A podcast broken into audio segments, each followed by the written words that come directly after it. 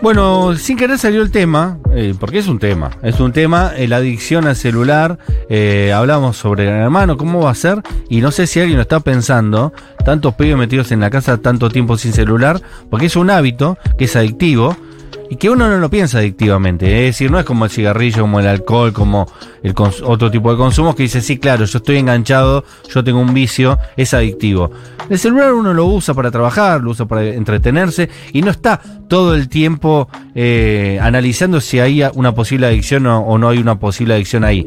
Y sin lugar a dudas, la demostración de esto, no sé si es técnicamente una adicción o no, pero la, dependencia casi completa del celular tiene que ver con esto de que nos vamos a dormir con el celular en la mano, que pasamos horas y horas y le robamos al sueño paviando.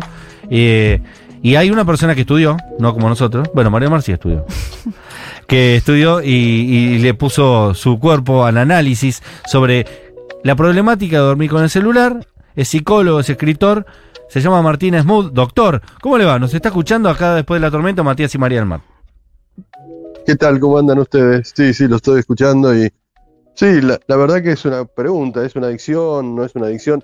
En principio es una adicción seca, podríamos decir, ¿no? Es una adicción sin sustancia, pero qué mejor hablar de una sustancia que la sustancia celular, que tiene de todo, hay millones de aplicaciones y cada uno, cada una lo usa para lo que necesita y eso lleva hasta el punto que es lo último que vemos antes de dormirnos y es lo primero que tocamos antes cuando nos despertamos. Lo usamos hasta despertador y a la noche vemos la última conexión de la persona que queremos o, o que estamos stalkeando o vaya a saber qué es lo que estamos haciendo, pero es una relación casi de algunos hasta preferirían tenerlo como un injerto en la mano, ¿no? El celular para que no se les cayera y que se, yo que sé, mientras que están dormidos se les cayera al suelo y, y se les rompiera el cristal, ¿no? Como muchas de las películas y series que vimos, por ejemplo, en Black Mirror, etcétera, etcétera, ¿no? Doctor eh, María del Mar lo saluda. Buenas noches. ¿Qué tal, María del Mar? Qué lindo nombre que tenés. Muchas gracias. Es de Colombia. Yo, te imagino igual. Muchas gracias, lo traje de mi casa. Medio en el círculo de, adictos, ¿viste? De, películas yankee. Soy María del Mar y tengo una adicción con el celular. Pero por supuesto que la tengo. Y aquí, eh, con lo que mencionabas de la adicción seca, eh, se me ocurre que quizás que no hay sustancia, así como pensándolo de primera mano, las otras adicciones secas que se reconocen, supongo que la, es la ludopatía, puede ser, se puede pensar, eh, pero te quería preguntar sobre eso. ¿Qué hace una adicción? ¿Qué pasa en el cerebro cuando las personas tienen una adicción? Sí, en principio pasan muchas cosas en el cerebro y pasan muchas cosas en las actuaciones, en la vida cotidiana. En principio no puede dejar de hacerlo. O sea, vos preguntarle a un adolescente si puede dejar de estar seis horas sin ver el celular y no puede. Eh, actualmente están viendo la pantalla, la pantalla del celular ocho horas promedio, entre seis y ocho horas por día. Imagínate lo que puede llegar a hacer eso, decirle que lo deje de hacer, por ejemplo, dos días. Tiene un mono, eso se llama para cuando uno está adicto a la heroína, que es una de las peores adicciones mojadas, para llamarlo de manera, una tremenda adicción, que fue tremenda lo que pasó en Europa en la década del 80. Ah. Y bueno, comparada con esto, vos decís, bueno, nada tiene que ver esa adicción tan tremenda a la heroína con la adicción a un celular. ¿Qué comparación posible entre estas dos cosas tan disímiles? Pero sin embargo, decirle a alguien que se quede dos, días sin ver el celular y le agarra el mono, le agarra una, una crisis de abstinencia. Entonces vos ahí podés ver que es una adicción porque hay crisis de abstinencia, porque hay de alguna manera uno lo hace sin saber por qué lo hace, ¿viste? Que uno decís, bueno, ¿por qué estás viendo el celular? ¿Qué es lo que estás viendo en el celular? Eh,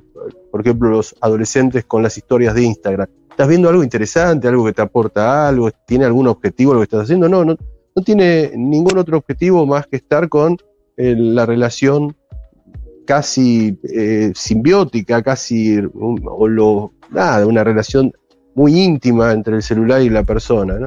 En ese sentido es claramente una adicción. Y con relación a eh, las cuestiones eh, del cerebro, y bueno, habría que estudiarla, pero podemos marcar bastantes cuestiones y están siendo marcadas, ¿no? Una de las cuestiones es las dificultades de concentración. Yo soy docente hace 30 años y hoy en día tenés que cambiar tu forma de dar clase porque eh, muchos y muchas no pueden tener una concentración más allá de los 10, 15 minutos. Eh, esto tiene que ver un poco con una consecuencia cerebral de esta adicción al celular.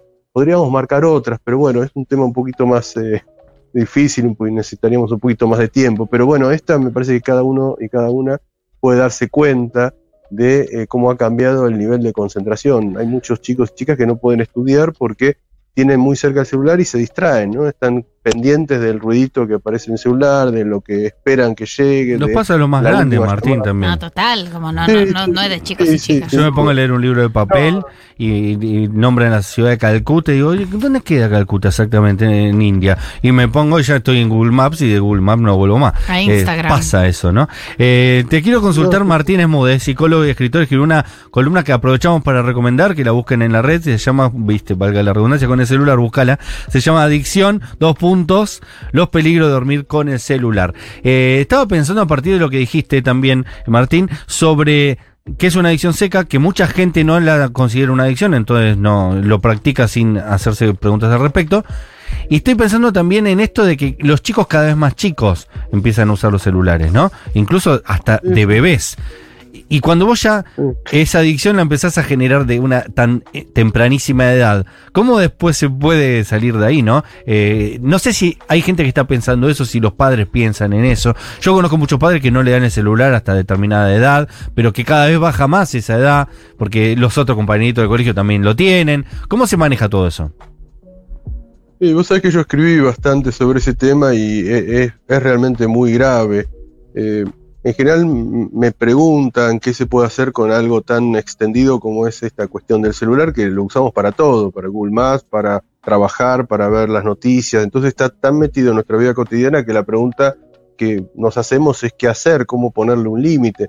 Entonces habría como tres grandes límites que uno eh, podría llegar a pensar. Uno es darle el celular lo más tarde posible a los bebés, porque ya estamos hablando de bebés. Claro, los bebés, están pegados al celular. Muy rápidamente dejan de jugar a cualquier otro juego de mesa o cualquier juguete porque saben que el celular tiene todo, tiene soniditos, tiene música, tiene video, tiene todo. Entonces dejan de cualquier otro eh, juguete ya deja de tener valor a, a eh, lo que es el gran celular y hasta hay juegos que es increíble si uno se lo pone a investigar que preparan a los chicos más chiquitos a después poder manejar el celular el Pop-It, no sé si ustedes lo tienen más o menos visto lo que es, es claramente un celular para bebés, que eh, aprenden a meter los dedos, a meter, a ver los colores, a diferenciar y demás.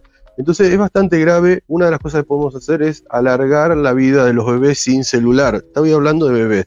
Lo segundo que podemos hacer es claramente no irnos a la cama con el celular, dejar el celular por lo menos a dos metros de donde nosotros estamos durmiendo, ponerlo en modo avión u apagarlo, u apagarlo, pero la gente no lo apaga porque después tiene miedo a que no lo pueda prender, es una cosa rarísima, pero claro, ¿qué pasa si no puedes prenderlo al día siguiente? Es tremendo. Y lo tercero que podemos hacer es lo que se llama, cuando uno tiene una adicción, por ejemplo, al tabaco, hacer un lugar eh, libre de humo, podemos hacer un tiempo libre de celular, digamos. Yo no digo que no lo usemos durante el día, porque claramente ahora estamos hablando, yo estoy hablando a través del celular, ustedes también tienen el celular.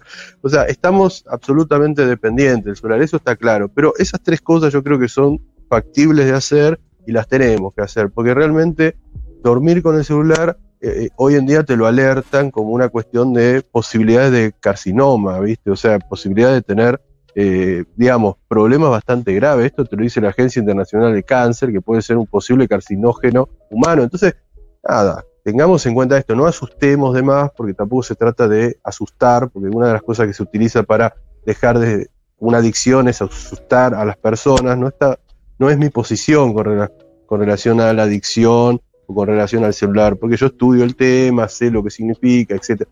No es esa mi intención, pero sí podemos hacer estas tres cosas. Alargar la vida útil del bebé por fuera de las pantallas, un poquito más de tiempo, esperemos un poquito a acercarlos tanto al celular, porque la adicción es muy eh, obvia y muy fuerte y después es muy difícil sacarlo de ahí y tiene muchas consecuencias psicológicas, muchas que sería muy difícil explicarlas en poquito tiempo, pero realmente es, es muy claro y se lo puede ver en la vida cotidiana. Y bueno, estas otras dos cosas una cosa que hay que hacerla, y yo creo que muchos de nosotros no lo hacemos, de dejar el celular un poco más lejos, apagarlo, ponerlo, ponerlo en modo avión, porque eh, uno sigue la cabeza pendiente de esa vibración, de esa, es una vibración eh, que puede tener problemas, pero también es una dependencia, ¿no? Por más que uno esté durmiendo, eh, quiere seguir estando presente en vaya a saber qué, ¿no? En una red social que sigue más allá de que nosotros estemos despiertos o dormidos.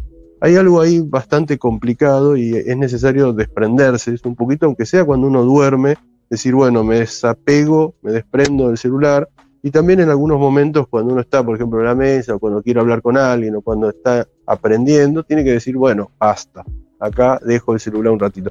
Es son pequeñas cosas que la podemos hacer y la debemos hacer porque, eh, bueno, esto sigue y realmente daría para pensar muchas más cosas con relación a quién está atrás de los celulares, que bueno, sería otro, otro tema para Para otro día que nos gustaría un día tenerte, incluso nos gustaría que vengas al piso algún día. Martín eh, Smooth, que es psicólogo y escritor, muy interesante todo lo que estás contando, pero sabemos que tenés un, un, paciente ahora, así que te dejamos liberado. Eh, aprovecho también para agregar que una de las mejores formas de desapegarse del celular es sacar todas las notificaciones, que no suene, que no vibre, que sea un electrodoméstico más y ir a buscar uno el celular, ¿no? Que el celular lo busque a uno. Eso a mí me funciona y me parece que está bueno, así que ahí tenés otro consejo más. Gracias, Martín. Muy bien. Bueno, muchas gracias a ustedes y cuando quieran voy. Dale, dale, estaría buenísimo que vengas a charlar un poquito más en profundidad. Eh, ¿Están los chicos de Valde? ¿Sí? Eh, en los estudios Futurock. Eh, pop cordobés, espectacular. vamos a... Si no lo conoces, quédate, un bandón. Vamos a disfrutar juntos.